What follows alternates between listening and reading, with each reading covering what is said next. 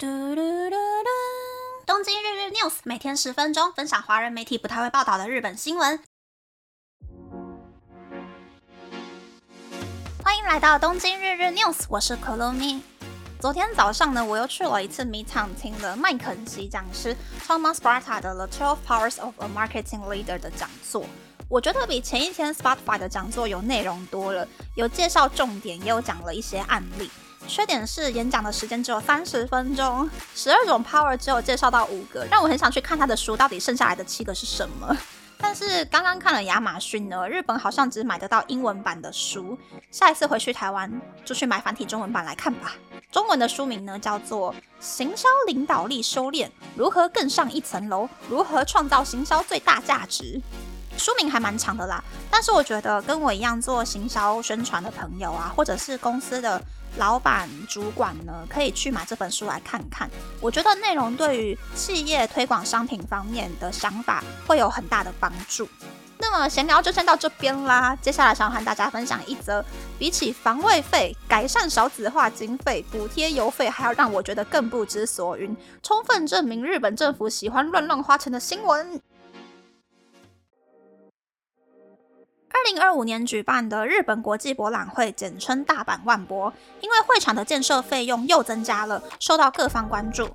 大阪万博的场地是七八零年代建造的人工岛梦洲，比起同时期建造的孝州和五州，梦州大约四分之一是物流中心，剩下的全部都是闲置荒废的土地。为了这次的大阪万博，主办方公益社团法人二零二五年日本国际博览会协会，简称博览会协会，在二零一八年申请了日币一千两百五十亿元，要在荒芜的岛上盖出全新的场馆。但是因为新冠疫情爆发，建筑费和建筑的人事费用不断上涨。二零二零年预算又增加了日币六百亿元，总预算来到日币一千八百五十亿元。但是近期又出现预算不够的消息，要再增加日币六百亿元的预算。目前总预算来到日币两千三百五十亿元，用一日币兑零点二二台币的汇率计算，大约等于台币五百零七亿元。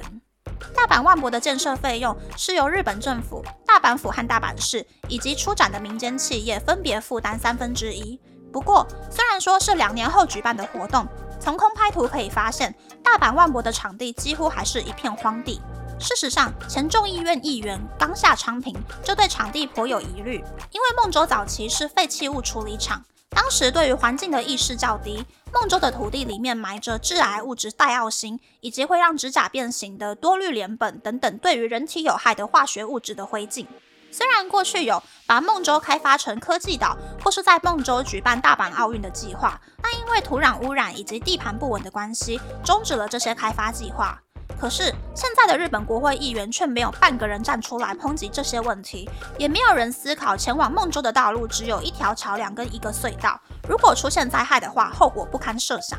此外，原本大阪万博的建设工程是要在今年夏天开始进行，但实际上整个工程延宕了半年。背后的原因是因为大阪万博的设计充满了独特的元素，施工非常困难。博览会协会只愿意拿出过低的预算招商，在举办多次竞标后，才好不容易找到愿意承揽的建商。原本预计孟州会出现超过一百间场馆和展示厅。但目前的孟州还处于整地的阶段，包含日本馆九十五栋场馆建筑物，连个影子都还看不到。即使如此，博览会协会和日本政府都没有说出要缩小博览会规模或是延期的提案。其实，除了场馆建筑费用，为了解决土壤污染的问题，大阪市额外掏出日币七百九十亿元。就连连接会场的高速公路建设费，也比预期的日币一千一百六十二亿元增加了二点五倍。大阪地下铁的延伸工程预算也从日币两百五十亿元增加成日币三百四十六亿元，而且会场的保安费用也增加。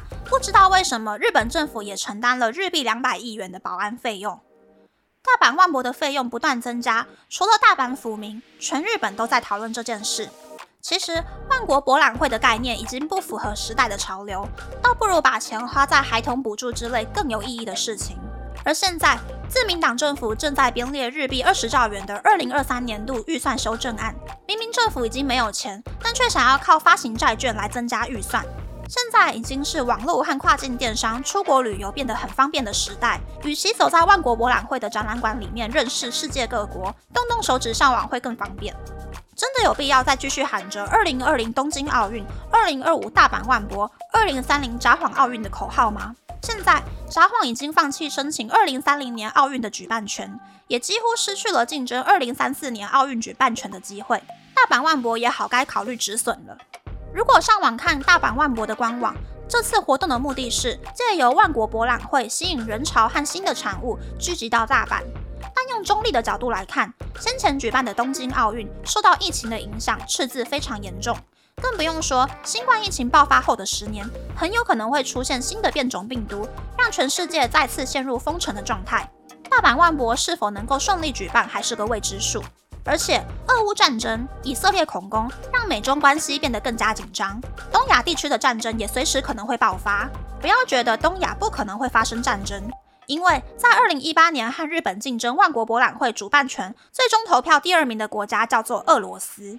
再重新审视二零二零东京奥运、二零二五大阪万博、二零三零札幌奥运的口号。其实这个口号是二零一八年十一月之前，在安倍晋三第四轮内阁时期所喊出的口号。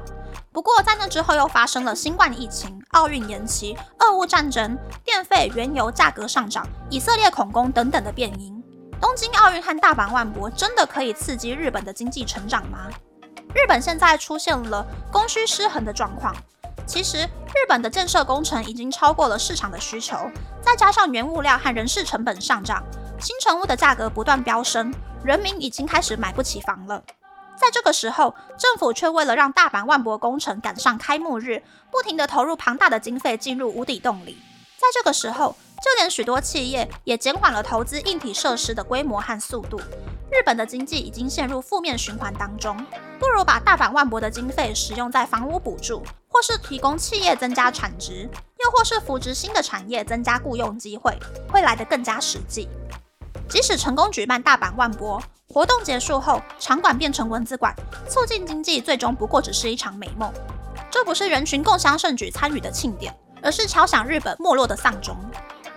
嗯，财经媒体们都编得很大力呀。但是很有趣的事情是，日本奇摩首页的新闻，十七号在说预算又要增加了，十八号的新闻变成大阪万博公开吉祥物，二十号的新闻是。大阪发家的搞笑艺人经纪公司吉本兴业公开这一次出展的吉祥物设计还有 slogan，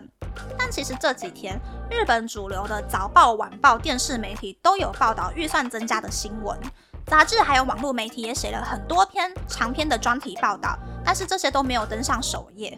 这就是政治和财经都掌握在帝国时期华族还有财阀后代的日本真实又丑陋的样貌。媒体为了依附财经界，只会附和这些政策，完全没有要行使第三权监督政府的责任。虽然台湾的媒体颜色也是很强烈啦，但不论是哪一个政党的人，都会被相对应的媒体用地域等级的严格标准监督，不会发生日本这种像是在菜市场喊价，空心菜一把从五十块凭空喊到一百块的样貌。至少台湾的欧巴桑会在你拿出一百块准备要付钱的那个刹那，把你抓到全联，用更合理的价钱买空心菜。那为什么我会举空心菜当例子呢？因为我在日本的 Uber 找到的炒空心菜，一盘是日币一千六百八十元，也就是台币的三百二十六元。在日本想要吃空心菜的我，就是一个比日本政府还要更可怜的盘子。那这次的分享就到这边，不知道大家喜不喜欢这样的节目呢？欢迎大家留言和我分享你的想法。喜欢这个节目的朋友，可以在 Apple、Spotify、Google、Sound On、KKBox、My Music、First Story、Mixer Box 等 Podcast 平台和 YouTube 订阅《东京日日 News》，多多按赞、评分，或是填写资讯栏的节目优化问卷，帮助这个节目变得更好。还可以在 Instagram 或 Search 追踪《东京日日 News》JJ Tokyo 的账号哦。拜拜。